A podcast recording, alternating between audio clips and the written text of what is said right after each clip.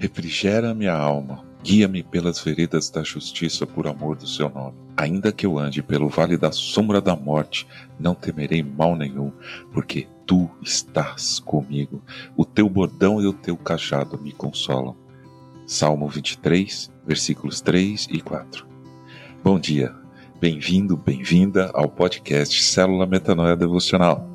Como é bom alinhar logo de manhã nossa mente com a de Cristo.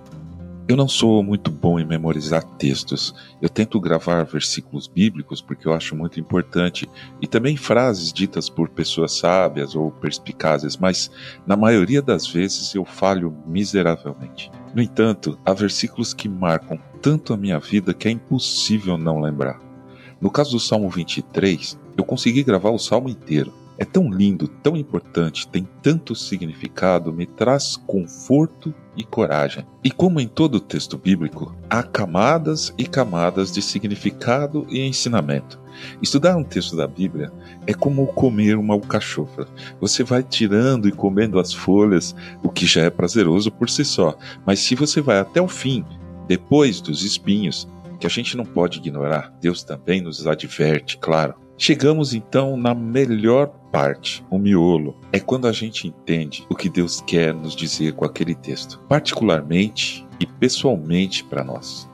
O mais fascinante disso é que, depois de algum tempo de encontrar esse miolo no texto da Bíblia, ao estudarmos o mesmo texto em outra fase da nossa vida, encontramos outro miolo.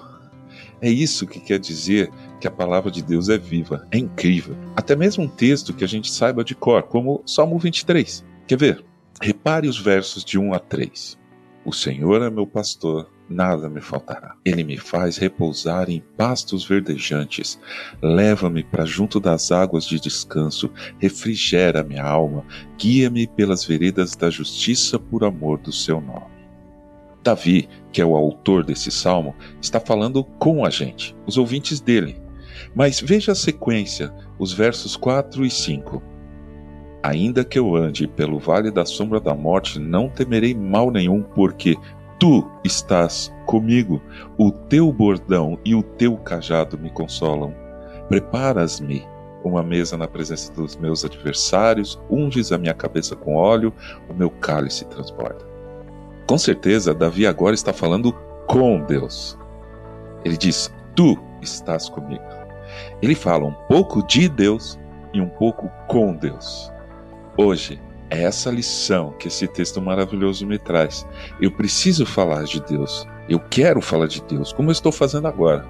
Mas também preciso falar com Deus, ter intimidade com Ele, dialogar com o meu Senhor, o meu pastor, porque Ele é que me dá coragem, motivação, direcionamento. E porque é muito bom conversar com ele. Ao final do salmo, Davi volta a falar de Deus e nos conta uma verdade que para mim é uma promessa de Deus para minha e para sua vida, de que um dia iremos morar com ele e aí será para sempre. Verso 6. Bondade e misericórdia certamente me seguirão todos os dias da minha vida e habitarei na casa do Senhor para todo sempre. Amém. Ajude a espalhar a palavra de Deus. A seara é grande. Compartilhe esse áudio. Para falar com a gente, escreva para metanoia.devocional@gmail.com. Meu nome é João Arce e este é o podcast Célula Metanoia Devocional.